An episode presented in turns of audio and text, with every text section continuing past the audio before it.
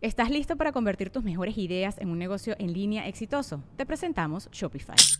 Tal vez no lo sabías, pero nuestro podcast More Than Mamis es un negocio y lo empezamos por supuesto para desahogarnos y hablar sobre la maternidad, no para convertirnos en expertas de ventas y del e-commerce. Así que sí, necesitábamos ayuda para vender nuestro merch y poner en marcha nuestra tienda. ¿Y cómo suena con Shopify?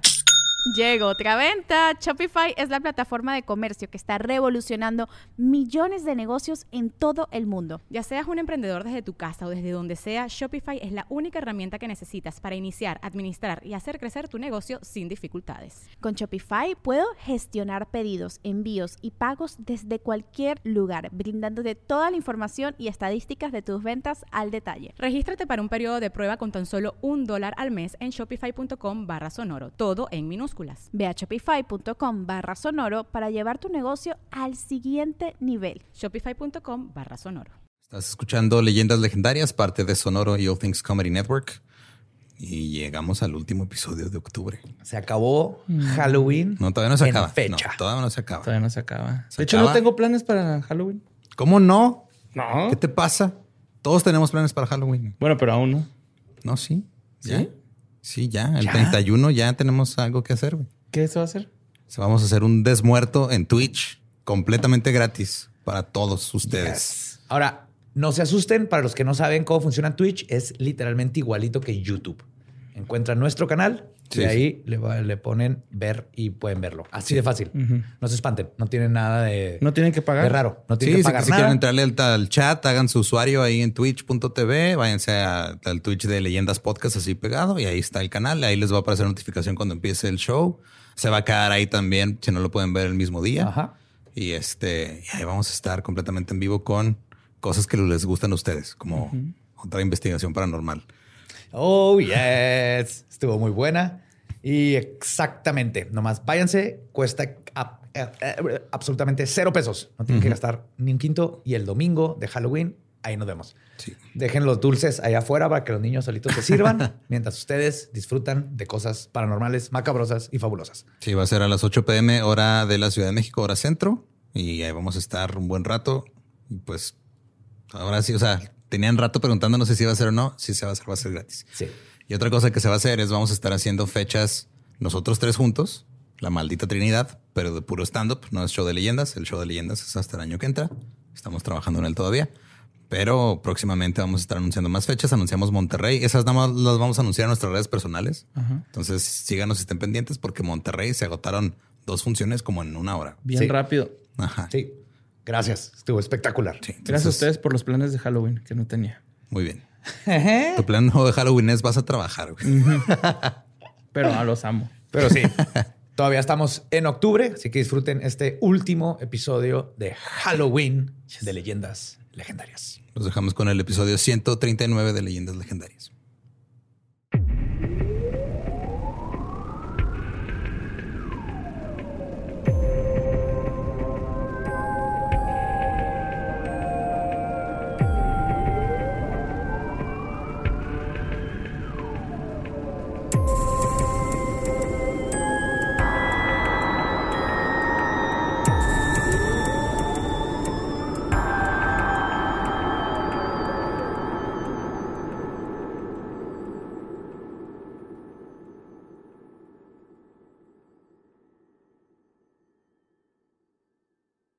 Bienvenidos a Leyendas Legendarias, el podcast en donde cada semana yo, José Antonio Badía, le contaré a Eduardo Espinosa y a Mario Capistrán casos de crimen real, fenómenos paranormales o eventos históricos tan peculiares, notorios y fantásticos que se ganaron el título de Leyendas Legendarias. ¡Woo! Seguimos en Halloween. y- Pum, pum, pum, pum. Como siempre, me acompaña la maldita Trinidad, Eduardo Espinosa Qué tranza. y Mario López Capistrán.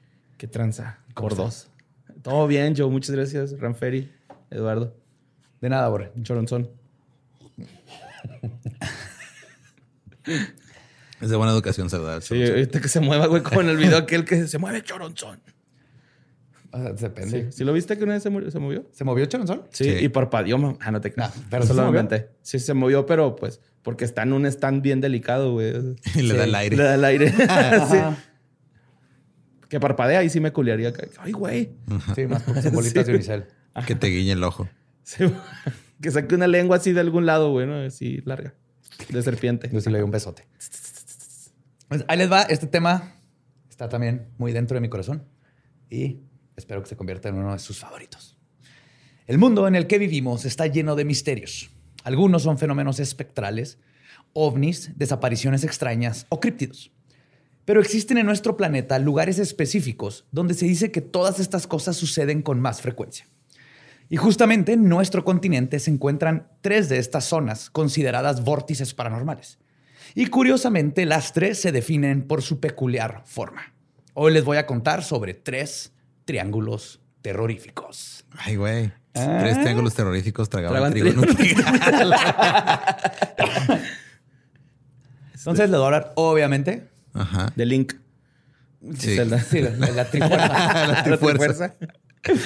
Vamos a meternos en el mundo de áreas hiperparanormales Sí. en nuestro continente y va a estar bien chido. ¿De Porque si de creían América? que nomás había uno importante en nuestro Sí, continente. está el, no, el no, no. triángulo de las Bermudas. Ajá. Sí, ese es el que todo el mundo conoce. Que es donde están todos los shorts que nadie encuentra. Yo pensé que iba a decir eso de que era el triángulo de las Bermudas. Ese es Este uno. episodio. Es uno de varios. Ujú. Voy a hablar de tres triángulos. La triada de triángulos terroríficos. Ajá. La maldita Trinidad.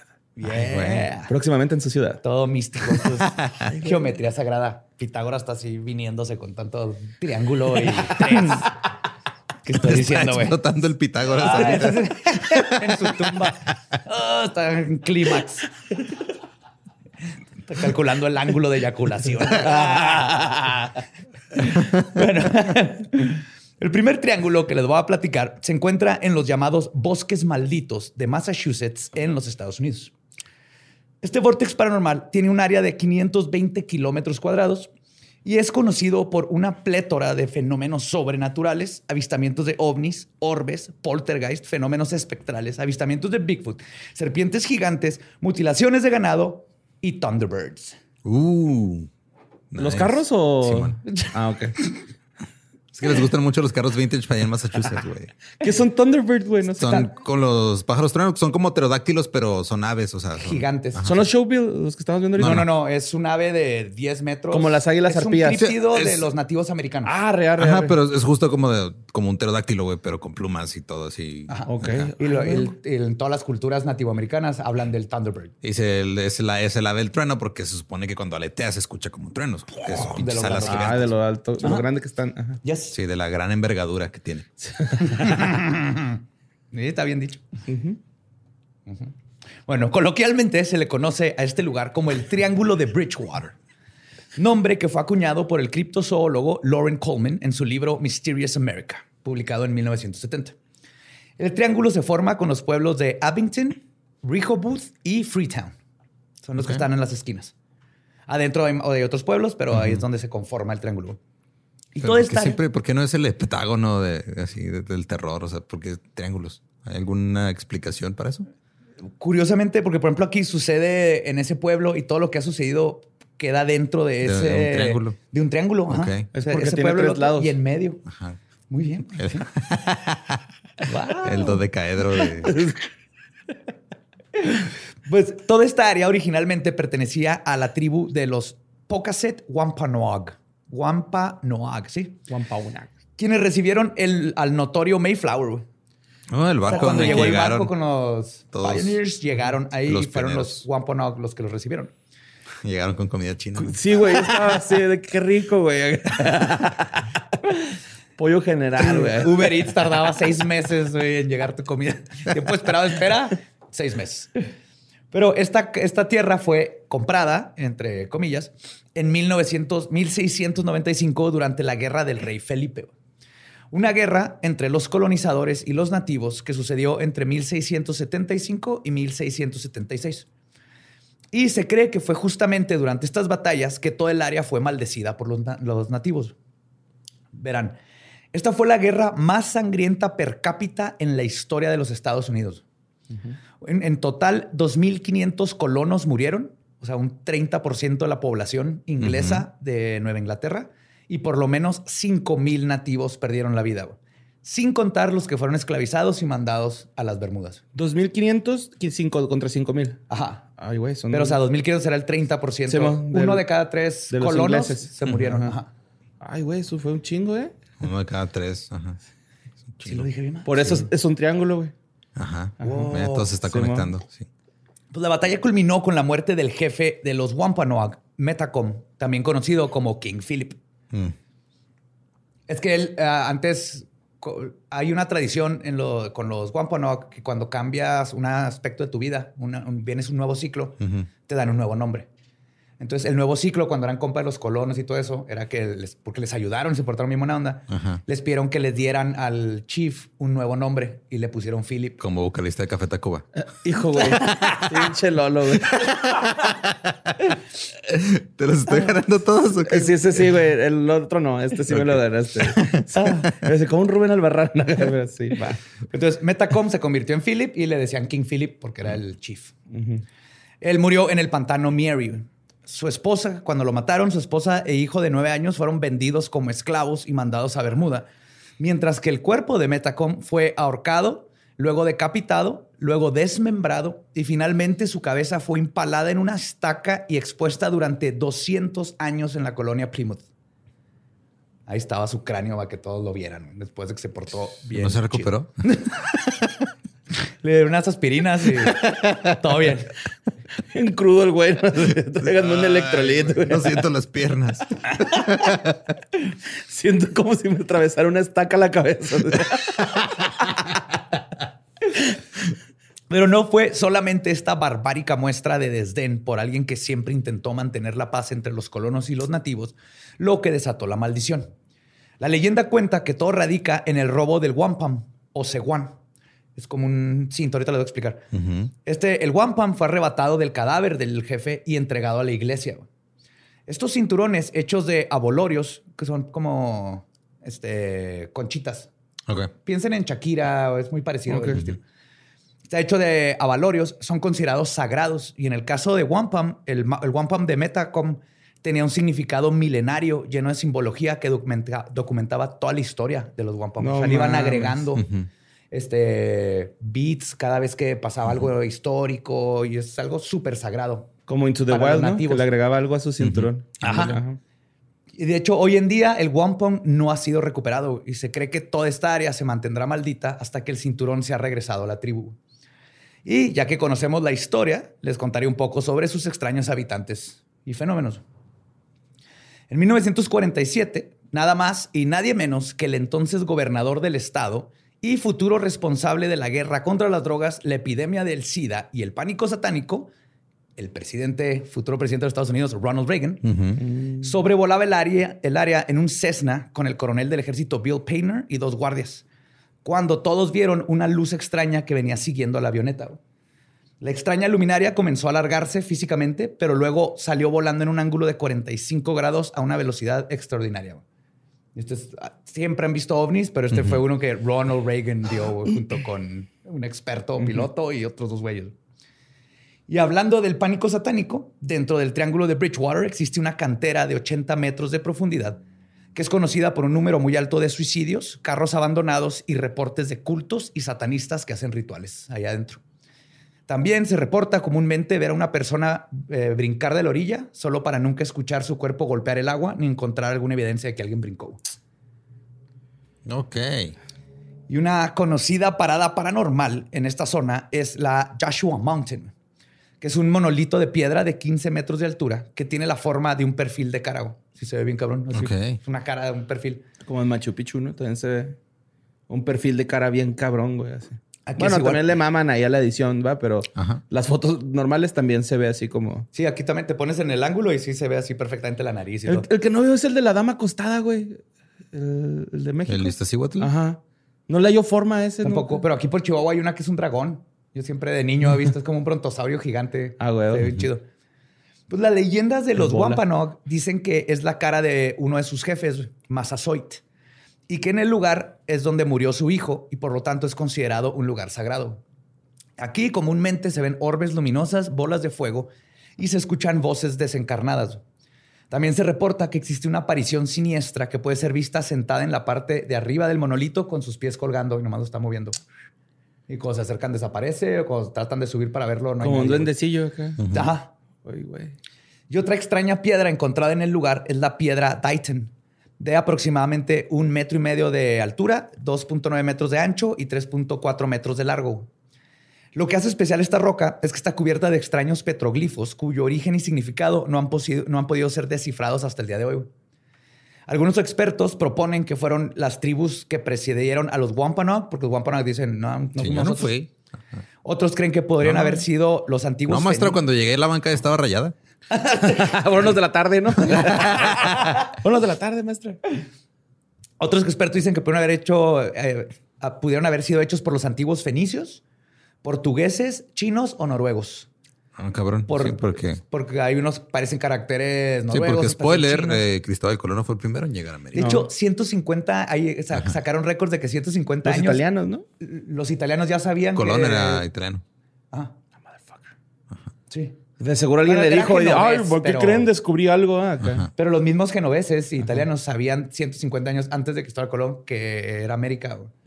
Cristóbal Colón era el único pendejo. Ok. Y, pero, y primero llegaron los noruegos, de hecho, allá a Nueva Inglaterra. Ajá, Mucho antes, Leif Erikson y todo. Pero como pueden ver, todo el área está plagada de leyendas y fenómenos paranaturales. Pero un lugar en específico ha sido considerado como maldito y peligroso desde antes de que llegaran los colonizadores. Boston. ¡Amo, hasta, que hasta que nació Tom Brady, güey. Boston. eh, basta. Boston. Este es el pantano Hockomock, que tiene un área de 69 kilómetros cuadrados y adquiere su nombre de los Wampanoag y significa, y cito, el lugar donde yacen los espíritus. Uh, qué bonito tener palabras así tan específicas, güey. Ahorita hay otra más chingona, güey, que, está hermosa, güey. Pero la tribu siempre evitaba entrar a este pantano y los colonos rápidamente aprendieron por qué. Había un ogro ahí con un burro, güey, haciéndola de pedo. Esto es pura sombra. Los colonos, le- te- después de tener varias experiencias, le pusieron el nombre en el inglés de la reina, el pantano del diablo. Uh, The Devil's Swamp, porque también en chinga empezaron a ver cosas. Y la razón de esta reputación son las innumerables, los innumerables contactos que tuvieron los colonos con una criatura que parecía un pterodáctilo. Y curioso, porque muchos describen este pterodáctilo como, pues, ahorita le decimos pterodáctilo, ¿no? Pero ya cuando lo describen y que brillaba en la noche, tenía un como color verdoso. Ok, como si Como tuviera... biolumi- bioluminis- bioluminiscencia. Ajá, bioluminiscencia. esa Pero les voy a contar algo bien curioso. Hace como 20 años estábamos en, no me acuerdo dónde, creo que una fiesta. El punto es que conocí a alguien Ujú. y platicando, este, salió plática paranormal. No me quería. No. Sí. En serio. Más Wow. caos. No, ¿Acaso? no más paranormal. Pero no me quería contar, así como que no, es que me da vergüenza y todo. Pero a mí me pasó algo. Le dije, ¿qué te pasó? Ya me contó que aquí en la, creo que en Camargo, en el lago, Ujú. Que estaba ahí y me describió que vio él y su hermano. Vieron, me dijo, güey, es que neta era como un pajarote, como un dinosaurio, sí, petrodáctilo. Dice, pero brillaba como verde, güey. Y luego dejé de seguir a Badía en Instagram y ya no me aparecieron. Ah, Lo que es que desde hace mucho escuché esa historia de un vato. Y resulta que no es el único. Han, visto, han habido muchos avistamientos de este como pterodáctilo bioluminiscente. güey. El de Badía tintinea, ¿no? Porque no llega el cenón a todo.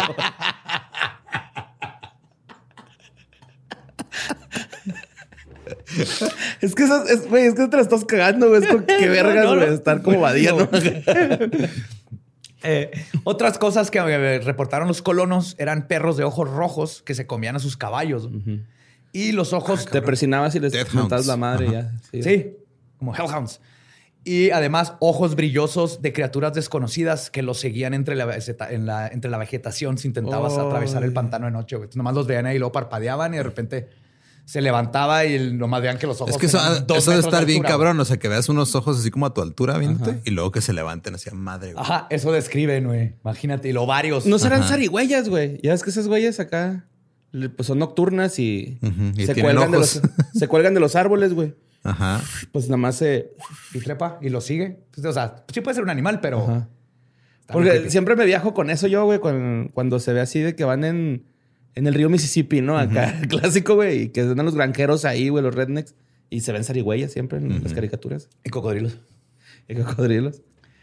Pero también es justo aquí, en este pantano, en donde vive el Bigfoot de Massachusetts.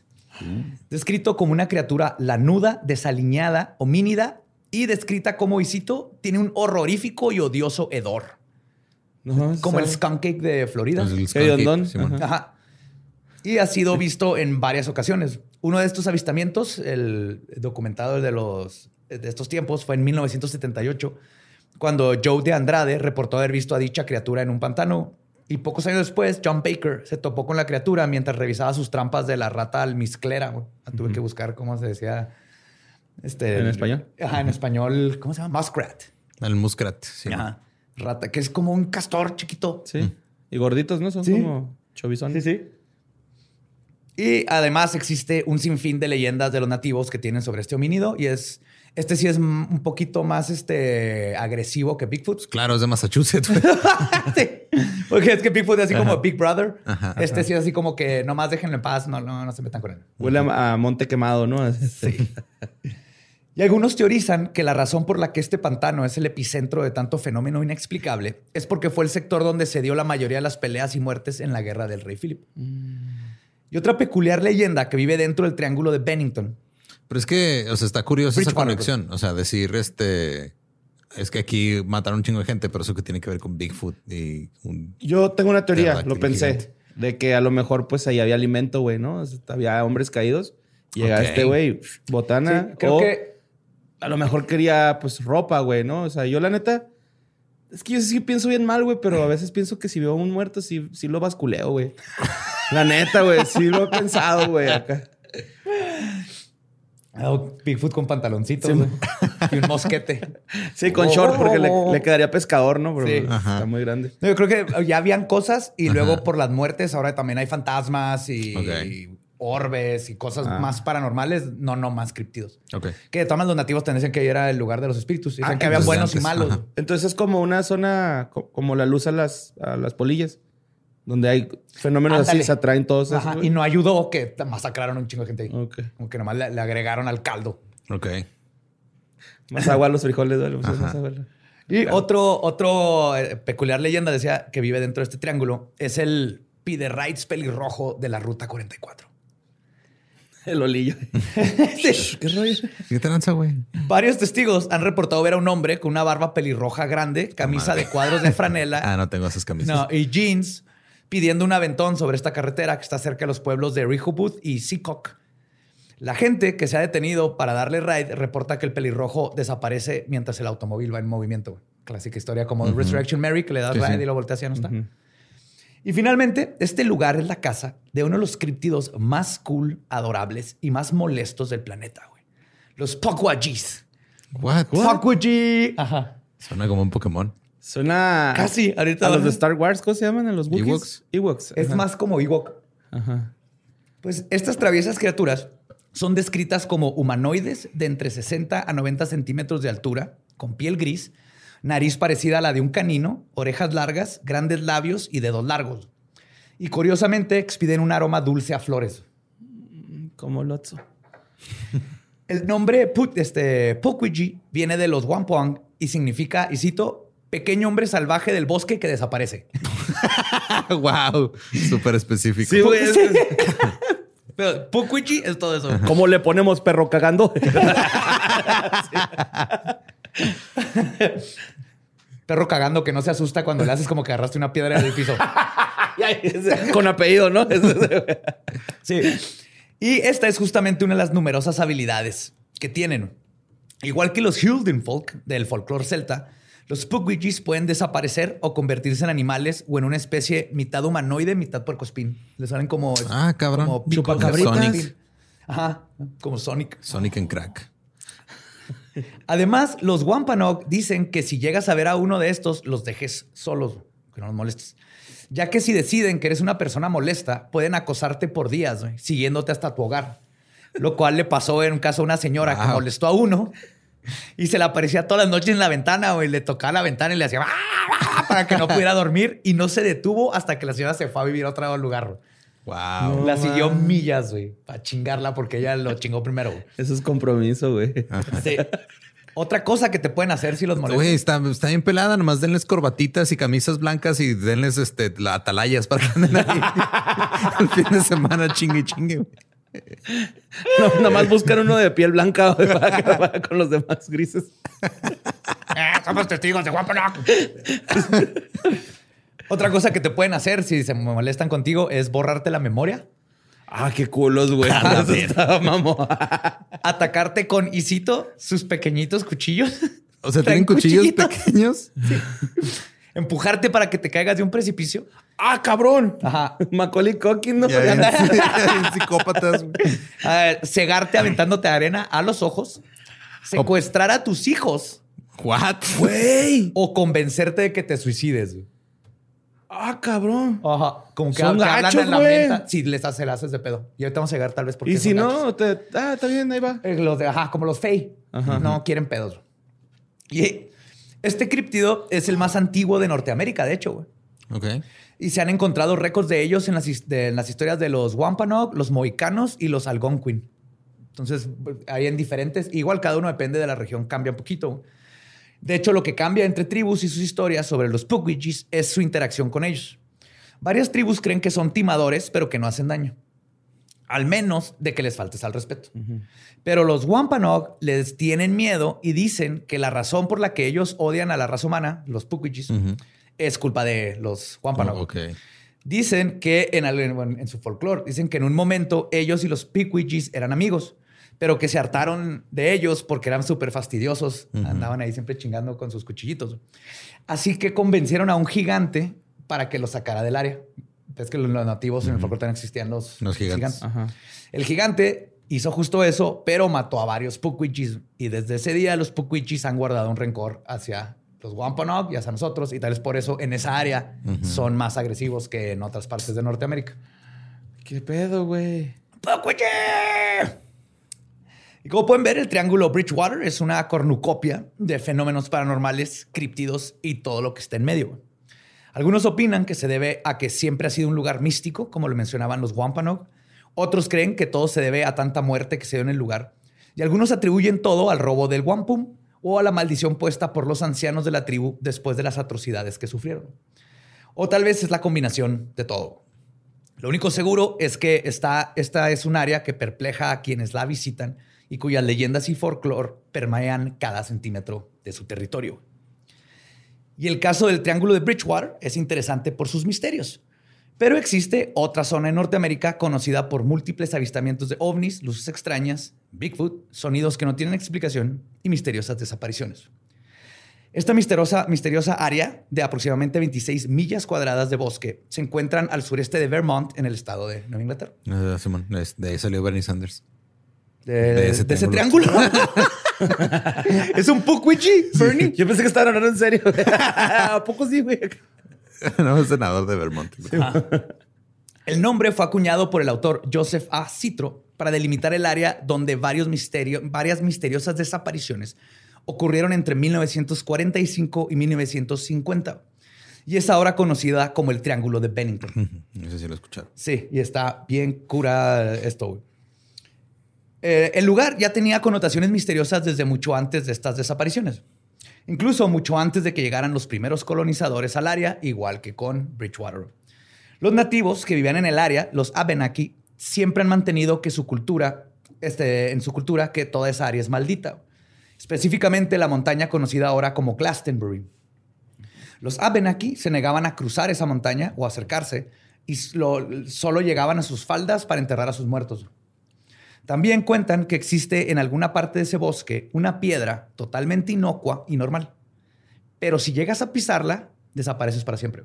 What? Ajá. Y por eso no, no andan por ahí, porque saben que es por esa área. y es de Desaparecí que, güey, de no nuevo y saben. con la misma piedra. Qué mal pedo. Y justo por eso no les gusta andar merodeando por el área, porque ellos saben que pisas la piedra y ya, fallo, fuck. ¿No será una alegoría a la adicción? A la al adicción crack? a la piedra, sí, güey. También lo pensé. Ese güey fumó tanta piedra que se desapareció. Desapareció de la sociedad. Pues la alta extrañeza en este lugar fue experienciado por sus primeros habitantes que fueron al pueblo, eh, que formaron el pueblo de Glastonbury en 1867. Un espectro misantrópico que se creía que vivía en una cueva en Somerset se dedicaba a abrir su abrigo para exponerse ante las mujeres del pueblo. wow. y, y solo, traía el abrigo y una revólver. Así el cinto con su revólver. Ok. Y luego se hizo estando pero. Eh, enséñame a meditar. Pues eventualmente eh, un grupo de gente logró correrlo del pueblo y no supo más, nada más de él, güey. Pero el 4 de abril de, 1900 de 1892, Henry McDowell asesinó a John Crowley destrozándose la cabeza, destrozándole la cabeza. Con, dependiendo de la fuente, unos dicen que fue un pedazo de madera y otros con una piedra. Lo que sí están de acuerdo es que le destrozó la O sea, cabeza. ajá. Sí. Y el caso es que cuando fue arrestado, hablaba de que lo que hizo fue porque tenía voces en la cabeza que lo comandaron y no lo dejaban solo y le estaban diciendo que matara y matara y matara hasta que lo hizo. Fue llevado al- al asilo estatal Waterbury, pero a los pocos meses escapó y desapareció en el bosque que comprende el área del Triángulo de Bennington. Pisó la piedra. Pues quién sabe, güey. Porque justo es este personaje el que se teoriza que podría ser responsable de algunas de las desapariciones que les comentaré ahorita. Ay, güey. Pero antes de llegar a ellas, el último asesinato que sucedió en estos tiempos fue el de John Harbour, quien fue encontrado muerto de un balazo sentado bajo un cedro en 1897. Al principio parecía ser un claro suicidio, pero al examinar el área, las autoridades dieron cuenta que algo no cuadraba. Para empezar, el arma no estaba cerca del cuerpo y los rastros de sangre aparentemente provenientes del disparo estaban a varios metros de John. Como si lo hubieran disparado antes y luego lo pusieron abajo del árbol. Exactamente. Pero el problema es que si lo hubieran arrastrado hacia el árbol, habría marcas de arrastre en el piso y no se encontraron. De hecho, no había ningún tipo de marca que indicara cómo Ni es que John recibió si- un balazo Ajá. y terminó en otro lugar. No habían huellas, Ajá, como si lo hubieran cargado ni nada. nada. Entonces ese se quedó irresuelto. güey. Dijeron, pues fue asesinato, pero no sabemos cómo chingado. Y estos eventos son misteriosos, pero no inexplicables. Pero a los pocos meses de estos dos asesinatos ocurrió un evento que elude cualquier explicación lógica. A principios del siglo XIX, una carroza que transportaba a varias personas que se dirigían al pueblo de Glastonbury durante una noche precariamente lluviosa sufrió un encuentro aterrador. Los pasajeros y el chofer cuentan que por culpa de la tormenta tuvieron que detenerse. Cuando el chofer se bajó a revisar la carretera, su linterna iluminó algo muy peculiar. Frente a él habían unas huellas en el lodo. Parecían casi humanas, con la excepción de que eran mucho más grandes que cualquier pie normal. Ya la distancia entre cada huella, este, y la distancia, perdón, entre cada huella indicaba una zancada que le pertenecería a alguien o algo de gran tamaño. Lo más preocupante era que la lluvia aún no las había borrado del lodo, lo que indicaba que lo que fuese que las hubiera hecho tenía que estar cerca. Ay. Y esta suposición sería confirmada rápidamente. güey. El chofer comenzó a notar que los caballos empezaron a comportarse erráticamente. Así que decidió preguntar a los pasajeros su opinión sobre lo que estaba sucediendo. Les dijo, a ver, bájense, algo está pasando. güey". Los pasajeros comenzaron a descender para analizar la escena, pero antes de que todos estuvieran abajo, los caballos se volvieron completamente locos y es cuando todos lo sintieron. Algo golpeó contra la carroza del lado contrario de donde estaba la puerta. El golpe fue con tanta fuerza que la carroza casi se voltea por completo. Luego, el golpe regresó. güey. Para este punto, el último pasajero logró bajar justo a tiempo antes de que un tercer golpe volcara por completo la carroza. Imagínate voltear una carroza. El chofer y los pasajeros se hicieron bolita debajo de la lluvia, iluminados solo por la luz de la linterna y los intermitentes relámpagos de la tormenta. Y fue entonces cuando la criatura que los había atacado se dejó ver. Dijo, ya se la saben, saquen carteras y celulares. Todos los testigos describen haber visto dos ojos grandes, que era un monstruo que medía por lo menos dos metros y medio y era peludo. Después de observarlos por un tiempo, la criatura regresó al bosque, dejando a todos involucrados aterrorizados y perplejos. Y es así como nació el monstruo de Bennington, que aún acecha el triángulo. Entonces lo han vuelto a ver, pero se fue la primera vez que incluso atacó a, un- a personas. Pero no, hizo- no les hizo nada. No, O sea, nomás llegó, tiró la carroza. Yo creo que le estaban estorbando, güey. Quítense Y si deciden chingada. volver, los matamos. Güey, qué pedo. Ah, Pues estos eventos convirtieron a Glastonbury y el bosque colindante en un lugar misterioso y del cual había que tener cuidado. Pero serían las desapariciones más contemporáneas las que cimentaron su notoria reputación.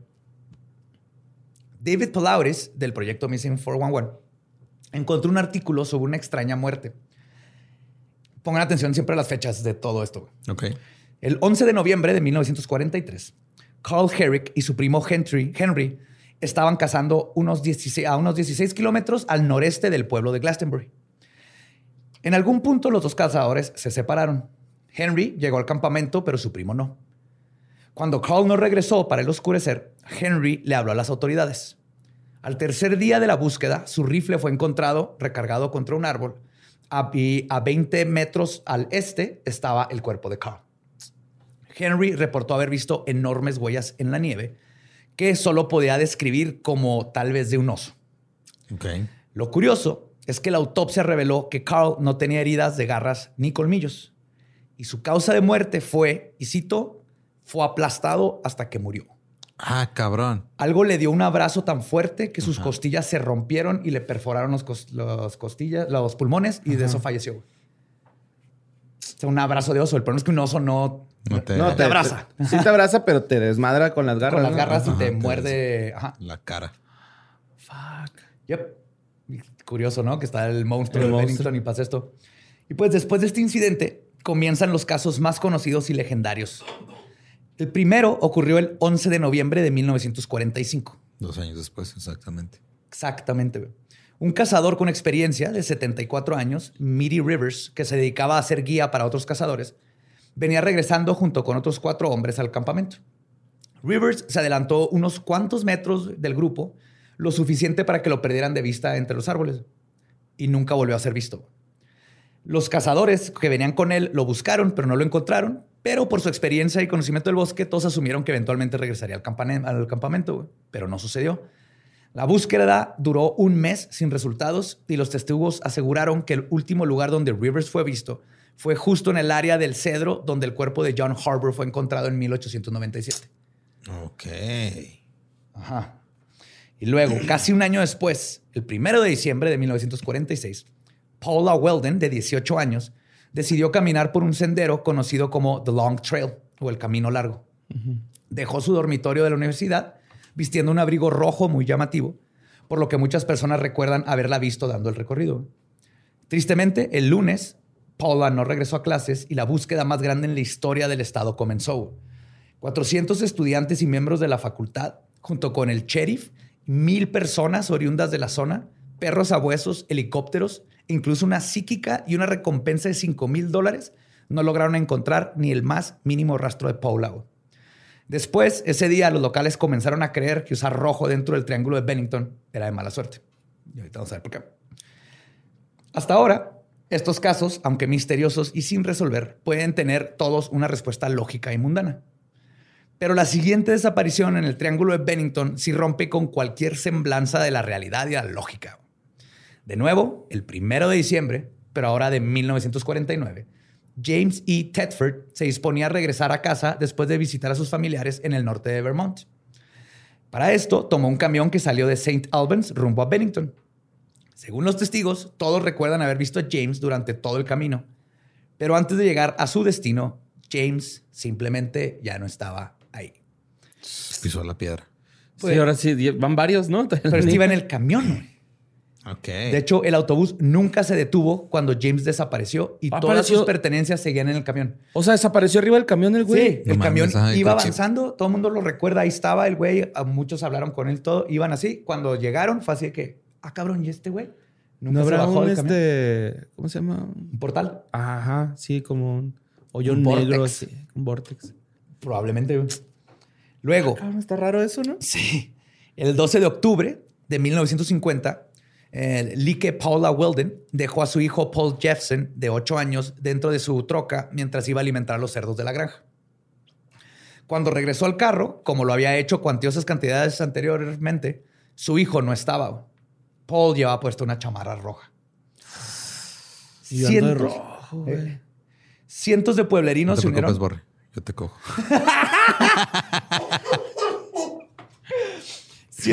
Cientos no, porque no me acuerdo cuál es el del amarillo. me lo embarillo. ¿Era así, no? Me lo amarillo. ¿Y al de negro? Se lo meto por el agujero. así era. Sí, güey, así eran. Ok. Así eran. Tiene sentido que, que, no le echaron ganas a ese. pues así eran en la primaria, güey. Así era el pedo. Ah, pues cientos de pueblerinos se unieron a las autoridades para buscar al pequeño, pero no aparecía.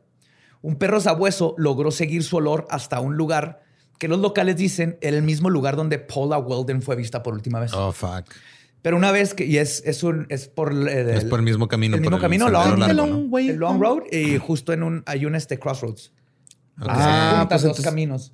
Que entonces- siempre son lugares místicos, Ajá. paranormales. Bien, entonces, este. Una vez que el perro llegó ahí, se detuvo y esa fue la última pista que se tuvo de Paul. O sea, ahí perdió el, Ahí perdió el rastro el del rastro. perro. Y varias teorías fueron rebotadas entre las autoridades. Una era que Paul se había salido del auto y había sido devorado por los cerdos, lo cual no tiene mucho sentido porque No. hubiera visto pedazos de ropa o algo. Y, la- y aparte la mamá ahí andaba. Y otra es que fue abducido por alguien en un carro y por eso el canino perdió su rastro junto en ese, punto. Pero ninguna de estas teorías pudieron ser comprobadas. Lo que sí es que hay un dato curioso que agrega al enigma del pequeño Paul. Te toca cagado está cagado podcast. Su padre mencionó que días antes de su desaparición, el pequeño había estado mencionando que, y cito, añoraba ir al bosque como si algo lo llamara. El niño. El niño Ah, cabrón. le decía al papá, es que quiero ir al bosque, algo me dice que vaya al bosque y quiero ir al bosque y me hablan al bosque. Y lo desapareció. Entonces no le hagas caso a Tupac si te dice que ir al bosque, no los, no lo sueltes. Papá, quiero ir al parque Chamizal. Cállese. Vamos siempre, todos los días. Ajá, pero ve con él. Pues Lo va a 16 amarrar. días después, el 28 de octubre, Frida Langer, de 53 años, una senderista con experiencia, iba explorando con su primo cuando se resbaló y se cayó en un riachuelo. Decidió regresar al campamento para cambiarse la ropa, está toda mojada, pero nunca llegó. Pero su desaparición no es lo más misterioso de este caso. Ese lugar se lo gana cuando la encontraron. Siete meses después de que Freida, este, Freida se esfumó, su cuerpo fue encontrado en un valle completamente abierto, sin maleza alta ni nada, que además había sido revisado intensamente por las cuadrillas de búsqueda en múltiples ocasiones. Y el cuerpo estaba en un grado tan, y cito, grotesco, cuando fue descubierto que su causa de muerte nunca pudo ser determinada. Desapareció ¿Grotesco te refieres a que ya estaba muy Sí, descompuesto? demasiado. descompuesto Ah, y desmadrado y no había forma de saber. Ajá. Arre, pensé que acá como que se la comieron y la dejaron acá zarandeada, ¿no? Así como- Más o menos. Ah, neta.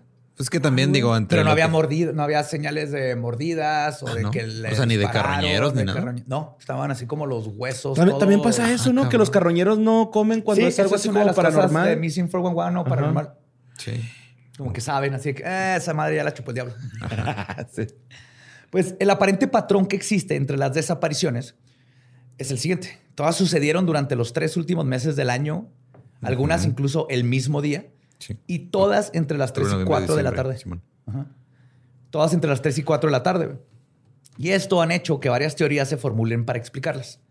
Una de ellas es un asesino en serie hipotético conocido como The Bennington Ripper o The Mad Murderer of the Long Trail.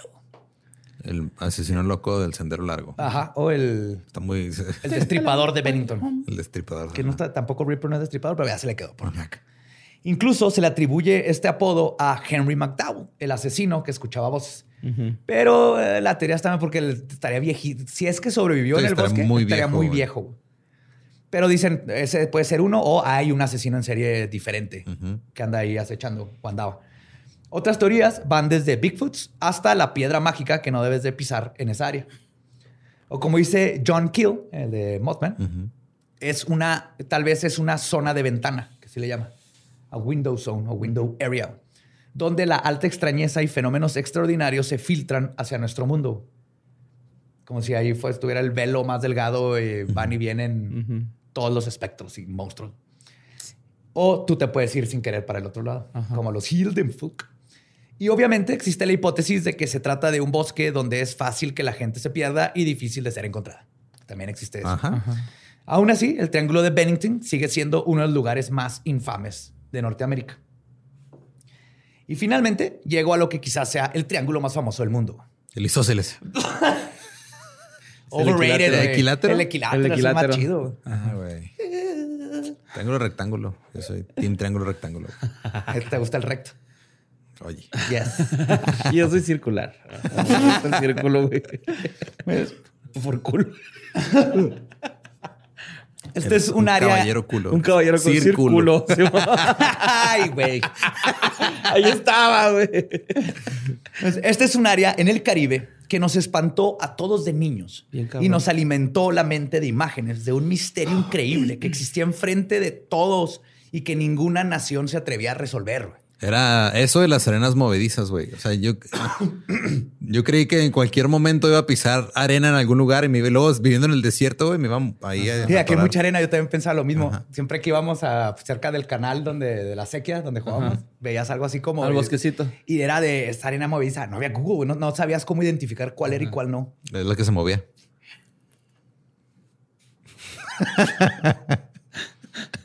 ¿Qué vamos a hacer, güey? Es que sí es cierto, Pues güey. Sí, yo sé, yo sé que es cierto. Por eso me siento un pendejo. güey. Pero siempre Esos comentarios espinosa me hacen sentir un pendejo porque sí tiene toda la razón. Pues el origen del Triángulo de las Bermudas se puede remontar hasta 1492, cuando Cristóbal Colón documentó en el registro del barco que su brújula se estaba comportando de forma extraña y que la tripulación vio caer del cielo una bola de fuego. Ok. El triángulo...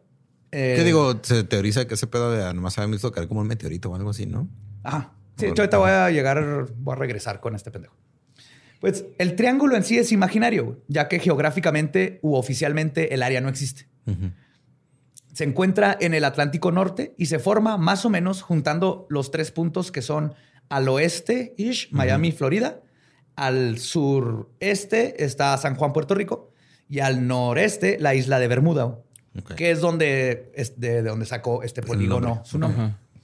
Ahora bien, a pesar de que existen registros desde el siglo XV, el Triángulo de las Bermudas no figuraba en la mente de nadie, ni era el enigma que es, hasta que el 6 de septiembre de 1950, Edward Van Winkle, este, Edward Van Winkle Jones, publicó un artículo sobre este misterioso lugar. Dos años después, en 1952, George Sand escribió un artículo titulado, y cito, Sea Mystery at Our, at our Back Door, Un misterio en el mar, en nuestra puerta trasera. en nuestra puerta trasera. sí. Ok. Misterios del mar en nuestra puerta trasera. Este, este artículo lo escribió para la revista Fate, que publicaba artículos sobre el fenómeno paranormal. En su artículo habló de incidentes como el escuadrón del vuelo 19, que desapareció en 1945. Y fue aquí que por primera vez se le dio una connotación paranormal a esta zona del océano. Luego, en febrero de 1964, el autor Vincent Gaddis escribió, escribió el artículo The Deadly Bermuda Triangle. El, el El triángulo. mortal, el mortal triángulo de las. Bermudas. Para la revista Pulp Argosy. Y es aquí donde no solo se definieron los límites, sino que se acuñó el nombre del ahora notorio polígono. Pero además, Gladys propuso que había un patrón de desapariciones y estos eventos extraños que ocurrían en la zona este, eran, lo estaba causando algo y que toda la zona en sí estaba como que había que ver lo, lo que estaba pasando. Aquí es donde ya empezaron como que no es uno, son varias cosas las que suceden y algo lo está causando. Una década después, en 1974, el misterio del Triángulo de las Bermudas, como lo conocemos ahora, fue catapultado al consciente colectivo gracias al libro de Charles Perlitz que se titulaba El Triángulo de las Bermudas. Nada más. Excelente Ok. nombre. Ajá. El libro Directo. vendió más de 20 millones de copias y se tradujo en más de 30, a más de 30 idiomas. güey. No mames. Este- Casi como cañitas. no, no mames, no. Es- Cañitas más, güey. Es Ah. bestseller. Oprah se lo regalaba a sus invitados, güey. Pues este libro básicamente fungió como el andamio de todas las leyendas y teorías que hoy permean al iluso y misterioso polígono, también conocido como el Triángulo del Diablo. También en este libro es en donde se La propusieron colita. las primeras teorías de lo que pudiera estar sucediendo dentro de esta base, de este, perdón, lo que pudiera estar sucediendo dentro de esta base por la altura dividido por dos, Eh, Mira eso. que, y es donde dijeron que todo tenía que ver con Atlantis y el uso de cristales Oh. energéticos que explicaban la actuación extraña de las brújulas. Claro, eso tiene mucho sentido. Yes. Si todo está desapareciendo es porque hay una ciudad acuática abajo. Ajá. Sí. Perdida. Con tecnología natural. tantos, pues, primero tienes que comprobar, uno, que existe Atlantis, dos, que estaba ahí, Ujú. y luego que sus cristales están madreando los instrumentos. Se fueron súper para allá, güey. Es que era tecnología natural, ¿no? Era así como... Se supone. Sí, ¿no? Bonito así. Ah, espacio, Pero cosmos. e- eventualmente otros autores comenzaron a agregar sus teorías sobre qué podría estar sucediendo. Pero antes de llegar a ellas, les voy a contar de algunos de los casos más icónicos de desapariciones en el Triángulo que inspiraron el intentar buscar una resolución al misterio. Quizás la, la más famosa de todas las desapariciones atribuidas al triángulo y la que inspiró el concepto es la desaparición del escuadrón del vuelo 19 que les contaba. A las 2.10 de la tarde del 5 de diciembre de 1945, cinco aviones Grumman TBM Avengers salieron de Fort Lauderdale, en Miami, eh, Florida, perdón, Florida. para hacer un ejercicio de vuelo de tres horas. El líder del escuadrón era un piloto con muchísima experiencia, el teniente Charles C. Taylor, y en total habían 14 personas en ese escuadrón de bombarderos. El ejercicio era sencillo. Volarían de una en una trayectoria triangular, 120 millas al este, luego 73 millas al norte y luego regresar. Todo esto mientras tiraban bombas desde los Florida Keys hasta el Golfo de México, pues lo que estaban probando, tirar bombas. Para las dos y media de la tarde, los Avengers habían tirado sus bombas y se disponían a volar por el trayecto norte de su trayectoria, cuando algo salió mal. El teniente Taylor comenzó a reportar a la torre de control que sus brújulas se estaban comportando de forma extraña. Luego se perdió la comunicación por 10 minutos. Cuando regresó, el teniente dijo, y cito, no podemos encontrar el oeste, todo está mal, no podemos estar seguros de ninguna dirección, todo se ve extraño, incluso el océano. Se volvió a cortar la comunicación y pocos minutos después se escuchó la voz de otro piloto que dijo, y cito, no podemos determinar dónde estamos, todo es, no puedo distinguir nada. Creemos que estamos a 225 millas al noreste de la base. Parece que estamos entrando a aguas blancas, estamos completamente perdidos. Y esas fueron las últimas palabras que se escucharon del escuadrón. Aguas blancas. Así dijo White Waters. Por los siguientes días, cientos de barcos y aviones buscaron en casi 650 mil metros cuadrados de océano los restos del escuadrón, pero nunca hasta el día de hoy se encontraron restos. Además, un hidroavión PBM Martin Mariner, que formó parte de la búsqueda en los últimos días, también desapareció sin güey. Otro caso muy sonado también en el área es el barco de la naval USS Cyclops, un buque de carga con 309 marineros que zarpó de Barbados el, cuarto- el 4 de marzo de 1918 lleno de manganeso con destino a Baltimore, donde se esperaba que su llegada fuera el 13 de marzo. Nunca arribó y ninguno de sus 309 tripulantes fueron encontrados, marcando la pérdida más grande de una tripulación en un solo tajo no relacionada a una batalla en la historia naval de Estados Unidos. 309. 309, así, pum. No se supo más de ellos. Otro barco que podría tener su propio episodio fue el Mary Celeste. Conocido como uno de los varios barcos fantasmas del Triángulo de las Bermudas, este bergantín, bergantín mercante de 282 toneladas, salió de Nueva York el 5 de noviembre de... no, sentí el- los giggles de Borre. No lo había visto, pero lo sentí así. bergantín. Es un barquito largo. Sí, me imaginé. Ah, salió de Nueva York. El miércoles 4 de diciembre fue encontrado abandonado por otro barco. Ni el capitán Benjamin Briggs, ni su esposa, hija, bebé, es- este, su hija, bebé, perdón, o tripulación fueron encontrados jamás. Y hasta ahorita no se explica ¿Qué por qué pedo? chingados brincaron el barco. Ustedes estaban bien. Estaba bien. Ajá. Y continuando con los barcos fantasmas, en enero de 1921, el barco Carol A. Deering fue encontrado abandonado cerca de la costa de North Carolina el 31 de enero de 1921. Ni el capitán ni los 11 tripulados estaban en el barco. Pero, o sea, el buque, el Cyclops desapareció completo. ¿verdad? Ese sí desapareció. encontraron ni- ni O sea, con todo y barco. Ajá. Y los barcos fantasmas, en este caso le llaman a cuando te encuentras un barco y no hay nadie Que no hay nadie. Ajá. Que no- y que no hay como señal de por qué chingados se bajaron del barco.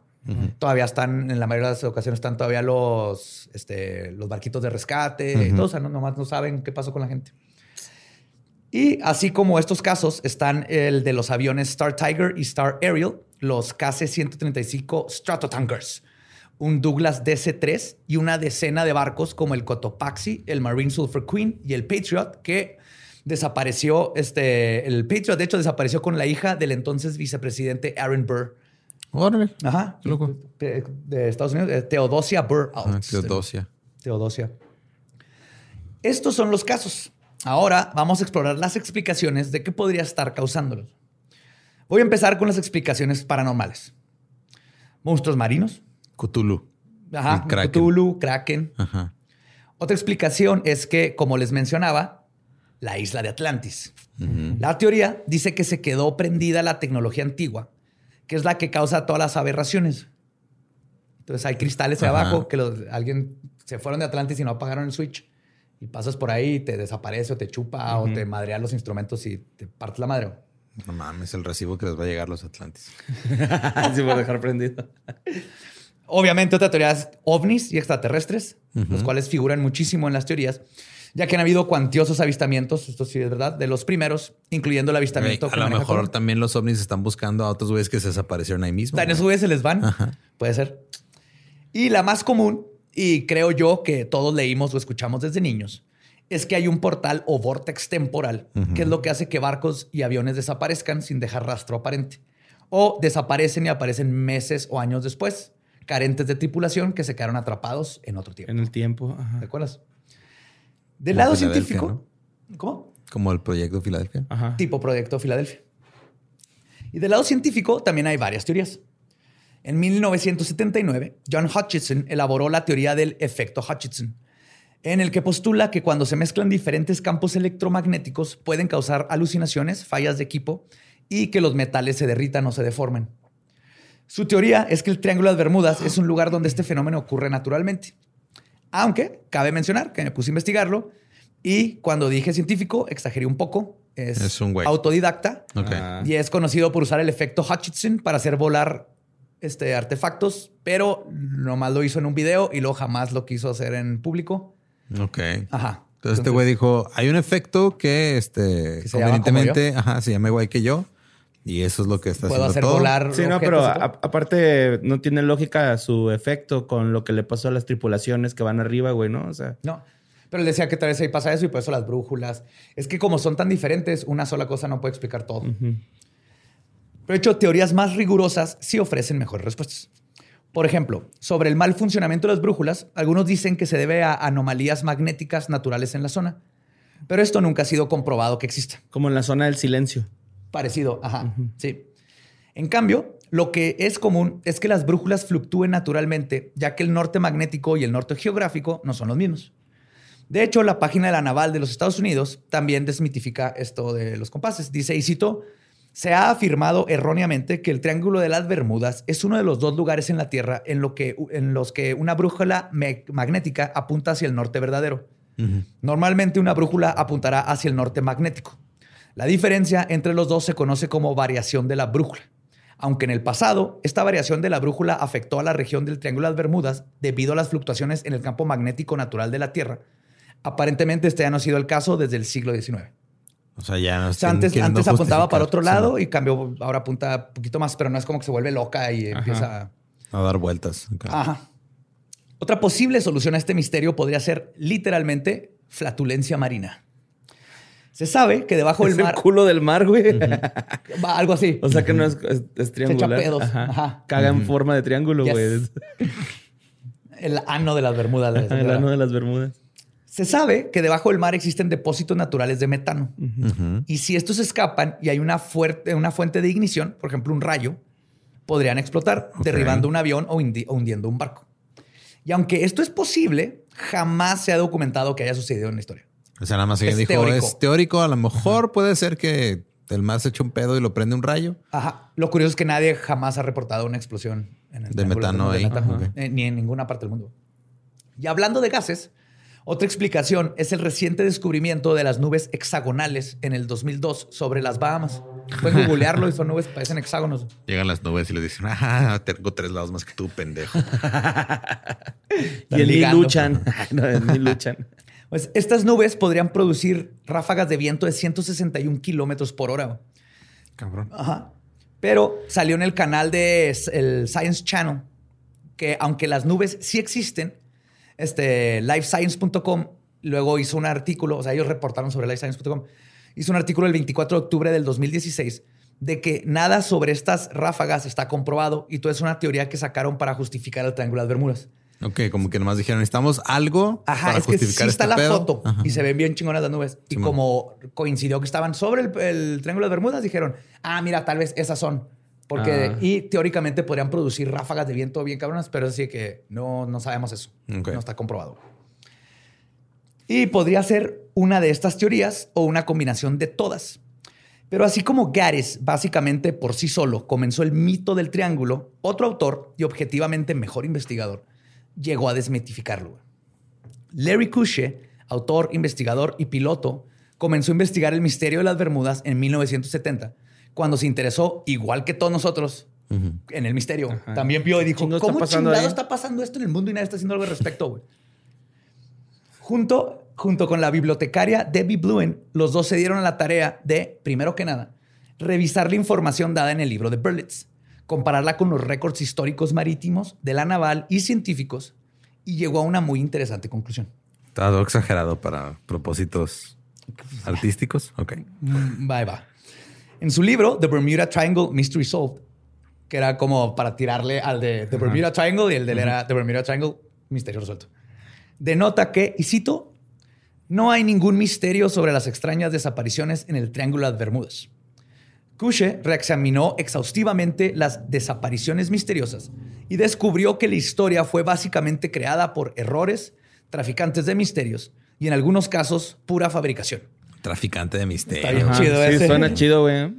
Suena como canción de Fernando Delgadillo. Ah. Traficante de misterios. ¿Eh? Ok. Con, con bolsitas de... Norteño. ¿Cómo? Que lo hice norteño No, en es, es como bolero, ¿no? Es trova. Ajá, trova. No, que yo lo hice norteño. Ah, Entonces, eh, ah, eh, concluye con todo transmitido por una verdad comprobada por hechos. Concluyó que el número de barcos y aviones que han sido reportados como desaparecidos no es significantemente diferente en proporción a los que desaparecen en el resto de los océanos. o sea, este güey dijo, no, no, el pedo no es el triángulo de las Bermudas, el pedo es todo el mundo. ajá. No, o sea, dijo. eh, ahí te vas a ver. Básicamente Pues, lo ajá. que está diciendo es: no, no hay patrones. Ajá. No, también se hunden barcos en todos En los la otra parte del lado, ¿no? Ajá. océano. Sí. Agregó que varias de las desapariciones pueden ser atribuidas a las tormentas tropicales comunes en la zona, que a su vez tampoco son desproporcionadas a otras zonas ni son misteriosas. Varios de los casos que les conté también tienen explicaciones racionales, ya que casi todas se basan en error humano o desventura. Cristóbal Colón, por ejemplo, no estaba en el Triángulo de las Bermudas cuando reportó las fallas y la bola de fuego. Iba saliendo de las Islas Canarias, que están por ¿Qué África. digo? O sea, la ubicación y la geografía no era su fuerte, güey. No, totalmente. Pero aquí no fue culpa de Colón, fue culpa del güey que hizo el libro que le atribuyó a Colón. No se paró a preguntar, va. Sí. Perilla. Luego, el caso del escuadrón del vuelo 19, que comenzó básicamente todo. Varios factores que no se mencionan comúnmente es que el teniente Charles Taylor era un alcohólico que Ah, llegó sí. crudo el día del vuelo. iba pedo. Sí, güey. No llegó crudo mames. Ok. el día del vuelo y además tenía un historial de perderse y abandonar aviones a medio vuelo, güey. Wow. Porque antes sí, ya ibas a valer verga y pues le bajabas y te brincabas a la verga, güey. Ajá, como mi compa el tío que abandona trailers, güey. Es trailero y abandona trailers. Agarren un, No un saludo, Julio. El último reporte naval sugiere que todo el incidente fue por un error de navegación. Taylor fue el único que mencionó que sus instrumentos estaban fallando. Tal vez como para tapar, ¿no? De. Ah, sí, justo ahorita voy a llegar a eso. Exacto. Y el manifiesto de vuelo indica que no traía su reloj. Mm. Se le olvidó su reloj y es bien importante. Ahorita van a ver por qué. En esos tiempos, pre-GPS, los pilotos tenían que basarse en sus brújulas, el tiempo que llevaban volando y la cantidad de gasolina que les quedaba para orientarse y planear rutas. Entonces era los dos, ok, vamos al sur, pero llevamos dos horas, me queda tanto de gasolina, entonces nomás nos queda 45 minutos de vuelo y tantas millas. Y con esas tres cosas tenían que planear todo. güey. Ujú. Este güey, para empezar, ya no traía reloj. En este caso, este, el teniente se quedó sin dos de sus indicadores, el reloj y le estaba La fallando brújula. la brújula. Aunado a esto, estaban volando en una tormenta culerísima. güey. Cuando el teniente se confundió creyendo que estaba sobre el Golfo de México, rompió con todo protocolo y le dio instrucciones a su escuadrón de que lo siguieran, llevándolos a todos al noreste en lugar del oeste donde hubieran llegado a Florida. Ok. Y esto tiene sentido porque en el reporte también se cree que uno de los pilotos decidió no seguir al teniente y rompió formación para salvarse. Dijo, a la verga, estás bien pendejo, no es para allá. Y Ah, se bueno. fue para otro lado. ¿Y él sí sobrevivió? No, no, Uh. todos desaparecieron, pues tampoco llegó, güey. Ya estaban perdidos, güey, para cuando decidieron tratar de regresarse. Los aviones se quedaron sin gasolina y se estrellaron. Otra grabación que se recibió fue la de un piloto intentando convencer a Charles de cambiar su rumbo, pero el teniente decidió ignorarlo. Y sobre el hidroavión PBM Mariner, que les decía, que también desapareció. Es importante saber que este aeroplano era llamado de cariño por los pilotos como The Little Gas este, Engine, el, el tanque de gasolina volador, perdón. Ok. Ajá. The Flying Gas, gas Can. No, pues. Eran notorios por explotar con la más mínima chispa, güey. Incluso si alguien prendió un cerillo para fumar dentro del avión o había una chispa dentro, Pum. ¡pum! Y de hecho, un barco en el área el día de la desaparición reportó haber visto una bola de fuego justo en el lugar donde estaría volando el avión en ese tiempo. De hecho, y, y la naval los dejó de producir en el 49 porque explotaban a lo pendejo. Finalmente, cuando el reporte oficial declaró que el incidente fue a causa de, y cito, error de piloto, la familia de Taylor protestó y se cambió la resolución a, y cito, causas o razones desconocidas. O sea, nomás porque la familia dijo, no, no, no quiero que quede como un pendejo. Como un aquí". pendejo, tenía mucho tiempo en la naval. Y de hecho, Sí es- era, pero no quiero que lo sigan Ajá. viendo como. esta Sí era, frase la no- usan mucho para como decir, güey, la misma naval dijo que eran causas o razones desconocidas, pero no, sí sabe la naval perfectamente. Sí, sea, nada más están tapándole la pendejez a una persona. Sí, y luego estos aviones eran súper pesados. Era una chingonada. Aguantaban balazos a lo estúpido, pero por lo mismo eran increíblemente pesados. Entonces, lo que dicen, porque varios se cayeron al mar en, entre peleas y todo, se hundían como ancla. Mm, Y ok. eh, se iban al fondo y pues ya después de tantos años, lo más probable es que ya no quedó nada. Hasta el aluminio vale madre en agua salada. Este, y luego, así sucede, así sucede lo que les platiqué con casi todos los casos. Algunos ni siquiera sucedieron en el Triángulo de las Bermudas. El USS, USS Scorpion se hundió cerca de África y Portugal y sus restos, de hecho, fueron encontrados. Lo mismo ocurrió con el Mary Celeste, que fue encontrado entre Portugal y Azores. Sí es un misterio lo del Mary Celeste, Ajá. pero no tiene nada que ver con el Triángulo de las. Bermudas. Ajá. O sea, se estrelló, pero en otro lado, ¿no? Acá. Y Sí, y no se estrelló, lo encontraron así vacío. Por eso digo que podría tener su episodio, porque muchas teorías de por qué chingados brincaron. Llevaban un chingo de este, tambos de un, de un alcohol. No me acuerdo si era alcohol metanoso Ron. una cosa así. Y creen que este, los vapores tal vez los pusieron locos porque encontraron una con la que empezó a metérsele agua al barco. Le encontraron con poquita agua, pero no suficiente para que se hundiera. Y vieron que habían hecho una madre que usas para medir cuánta agua hay y creen que tal vez se confundieron y o con el alcohol se salió y el agua no tenía la misma. Esa madre depende cómo flote, ¿sabes? Ah, Cuánta sí. agua. El punto es que les cambió y se paniquearon y brincaron. Eso es nomás una teoría. O sea, pero el punto es que el Mary Celeste no fue en el Triángulo de las Bermudas. Güey, qué culeros si se saltaron, güey. Lo- No mames, güey, no se está hundiendo el barco y así cansándose uno por uno. ¿Y ahora? ¿Cómo nos subimos? ¿Y ahora qué? Ah. Y tal vez fue confundido, sin querer o a propósito, con el Marie Celeste, que se hundió en la costa de Bermuda el 13 de septiembre de 1864. Entonces, ahí sí hubo un Marie Celeste, que, pero se hundió y se sabe. Marie contra Mari, ¿no? Ajá, el otro es Mary y este es Marie. Ajá.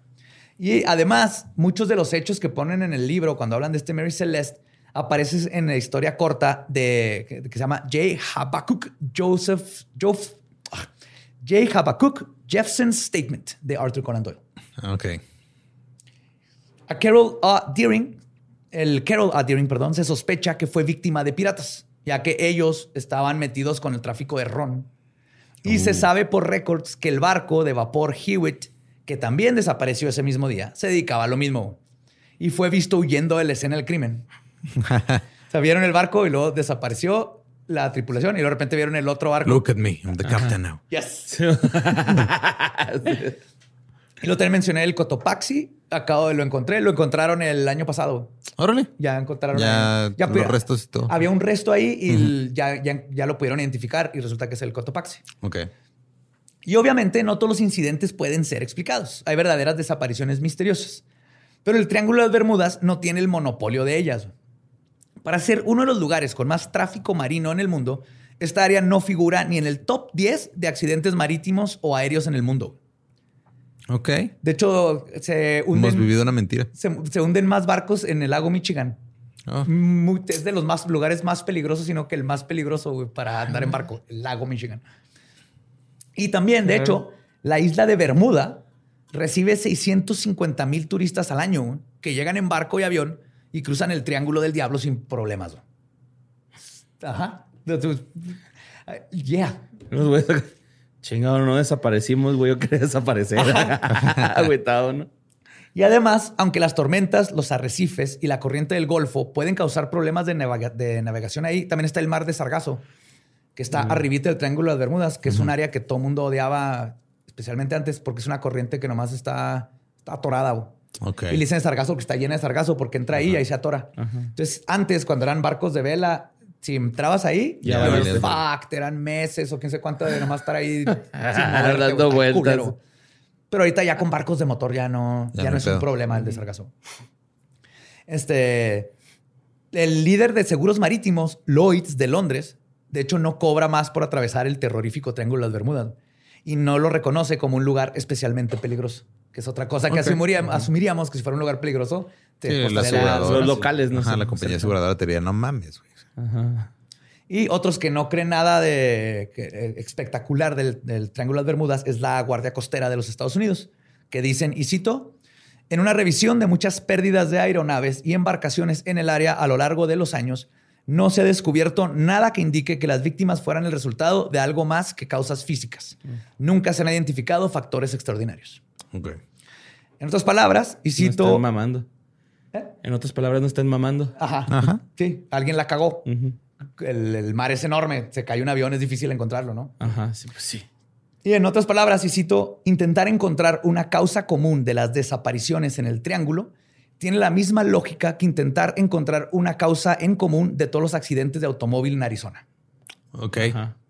Sí, se, se enfocaron en esa área, Ajá. pero en sí el problema número uno es que no existe tal área, no existe tal patrón. Y a final de cuentas, la ciencia no ha podido explicar el misterio del Triángulo de las Bermudas. ¿Por qué? No hay un No hay misterio. un misterio. Ajá. Como dijo Kushe muy elocuentemente, y cito, imagina que yo afirmo que un perico fue abducido por aliens para estudiarlo y poder aprender nuestro lenguaje. Y te reto a que compruebes que eso no es verdad. Simplemente no hay forma de comprobar que lo que afirmo es falso. La carga de la prueba debe estar en la gente que hace dicha declaración. Y hasta donde se sabe, nadie ha comprobado portales, efectos electromagnéticos, flatulencias explosivas, compases que se mueven, raro que brújulas, o algo paranormal que esté sucediendo en el Triángulo de las Bermudas. Ahí está lleno de cruceros. Alguien hubiera visto algo extraño. Ajá, ya hubiera pasado ahí. Ovnis No, se han visto y cosas. Ah, Se desapareció una señora medio bufete ahí de repente en el crucero. güey. Da, da más miedo ir los cruceros, desaparece gente y está bien culero, güey. En cruceros es común que de repente desaparezcan personas. Tienen morgues, ¿sabías? En los cruceros. Ah, sí. Por si Eso muere sí alguien. sabía. Pero ahí alguien te avienta o te resbalas y te caes al mar en la noche y, ¿Y ya? ya? valiste verga. Pendejo. Está más creepy de lo que creemos las desapariciones en los cruceros. Hmm. Y pues estos fueron los tres triángulos terroríficos. lugares, lugares que capturan nuestra imaginación y nuestras pesadillas. Y estos fueron solo tres. Polígonos paranormales existen en todo el mundo. Está el Triángulo del Dragón en Japón o el de Matlock en Gran Bretaña. Ok. Lo que tienen en común, lo que tienen todos en común es que son una mezcla de leyendas, folclore, realidad y ficción. Y mientras esto siga sucediendo, estos polígonos continuarán captando nuestra atención y quizás algún día suelten sus secretos. Pero hasta ahora, vayan a Bermuda sin problema alguno. Estoy, este, Anonadado. Estoy decepcionado y Sí, pero satisfecho al tranquilo, mismo ¿no? tiempo. Ajá, yo también me quedé tranquilo. Fíjate, yo también estoy un poquito decepcionado, pero me gustó un chingo el primer triángulo, güey. El primer triángulo está muy ¿El de los cabrón. Ajá, y Sí. también el del El de Bennington. Ajá, el del monstruo de Bennington se llama. Sí. Ese güey me. Ah, cabrón. Sí, estos están bien interesantes. Porque sí fue muy cerquita los años, güey. O sea, 43, días? 45, Ajá, noviembre, mismas fechas. mismas 45 horas. al 50, fueron cinco Ajá. años. Y mismos ajá, meses, unos mismos exactamente el mismo día. güey. Ajá. Y a la misma hora, entre 3 y 5 horas, ajá, 3 y 4. Sí, se me Sí, causó. está creepy. Y el Triángulo de Bermudas, yo igual, me pasó como con la Ajá. este, el combustión espontánea. Así que, ah, qué chido que hace como es, pero ah, Ay, yo de 8 pues. años está así de, ¡te odio! Yo quería portales. No mames. Sí. Sí, Sí, yo cuando dijo Atlantis dije, "A huevo, ahorita va a sacar que sí existe. No, aparte Atlantis no está ahí. Porque si la describió Plato, la tuvo que haber podido haber visto desde, Desde Grecia. desde Ajá. Grecia. Ajá. Platón, dije Platón. Plato. ajá. Predato. Plato. Porque de ahí viene la historia de Atlantis. Entonces estaría más para allá, probablemente. Ok. Ok, pues este, a nosotros sí nos pueden encontrar en todos lados como arroba leyendas podcast. Yo soy ningún Eduardo. Yo soy Mario López Capi. Yo soy el Badiablo. Nuestro podcast ha terminado. Podemos irnos a pistear.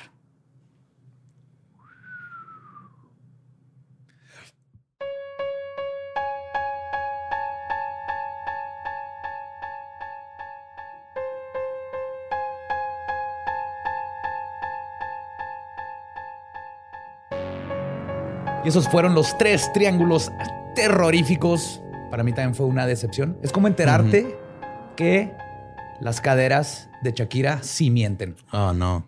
Es es lo que sentí cuando vi que el Triángulo de las Bermudas no tenía nada especial después de vivir toda mi infancia viendo ese lugar como la cosa más mística y magnífica del Como darte planeta. cuenta que Shaggy sí lo hizo. Ándale, sí. sí fui yo. sí, pues lo siento, pero le regalé dos triángulos extras que Ajá. eso sí esconden ahí misterios. Ok. Siempre, se, siempre es bonito recibir nuevos polígonos. Sí, es lo mejor. Qué bonito pasatiempo. ¿Qué haces? ¿Colecciono polígonos? Ajá, sí. Chorro. Todos hasta Uy, los que 16 tienes son de mentiras. Oh, no. son es- fakes. Ese es No falso. valen. Pero no dejen de tener una mente abierta para el mar porque está lleno de misterios. Creo que de ahí hay a huevo que hay un kraken por ahí. Algo debe haber, güey. Hace eh, unos años decían que no existía el calamar gigante, que era un invento. Y Y, ahí ya cada ratito lo vemos. Ajá. También está como ese fenómeno de una vez que los ves, ya los empiezas a ver en todos lados. Ujú. Y está pasando. Es Entonces, como que hay cuando muchos misterios compras en el un mar. carro y luego ves así, chingo de carros iguales al Tiene un nombre, ¿no? Es, un- es el nombre de un efecto. Sí. Sí, pero no me acuerdo exactamente cómo se llama. Mindenhamfer. Heidenburger. No, algo con burger. ¿Burger alguien? Algo burger. Heisenburger. algo Que así. no es el... No, el Bader-Meinhof no es ese, ese es otro. ¿no? Bader-Meinhof. No. ¿Quién Pues es sabe? uno. ¿Quién sabe? Es uno de uno, esos. sí. Ajá, Tiene un nombre de un alemán. Alguien le puso nombre a eso nomás porque quería hacerle como que estaba trabajando. Sí. Entonces sigamos creyendo en lugares misteriosos, pero el Triángulo de las Bermudas es totalmente seguro para ir a vacacionar. Hay que ir, güey. A ver qué pasa. Mañana, ahorita ya es tarde. Sí, Pero ya. mañana tempranito agarramos Ándale, carretera. salimos tempranito, güey. Llegamos a Samalayuca por burritos y quesadillas y lo ya fuga. Ahoga perros de esos de, que se te pegan en el paladar. Son los mejores. güey. Sudado, sudado. Es con un chile para que se, se impregna el olor del chile. Y en el camino, güey, escuchamos el dolo, güey. Ah, ándale. Sí. Ajá. También podemos escuchar el que fue de ellos. Ajá.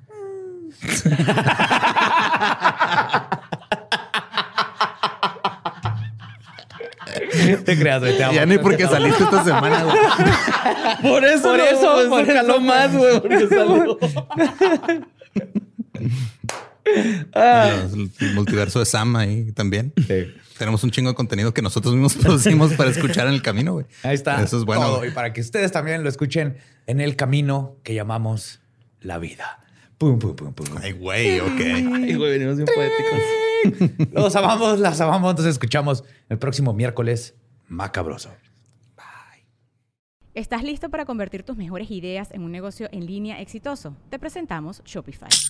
Tal vez no lo sabías, pero nuestro podcast More Than Mamis es un negocio y lo empezamos por supuesto para desahogarnos y hablar sobre la maternidad, no para convertirnos en expertas de ventas y del e-commerce. Así que sí, necesitábamos ayuda para vender nuestro merch y poner en marcha nuestra tienda. ¿Y cómo suena con Shopify? Llegó otra venta. Shopify es la plataforma de comercio que está revolucionando millones de negocios en todo el mundo. Ya seas un emprendedor desde tu casa o desde donde sea, Shopify es la única herramienta que necesitas para iniciar, administrar y hacer crecer tu negocio sin dificultades. Con Shopify puedo gestionar pedidos, envíos y pagos desde cualquier lugar, brindándote toda la información y estadísticas de tus ventas al detalle. Regístrate para un periodo de prueba con tan solo un dólar al mes en shopify.com barra sonoro, todo en Ve a shopify.com barra sonoro para llevar tu negocio al siguiente nivel. Shopify.com barra sonoro.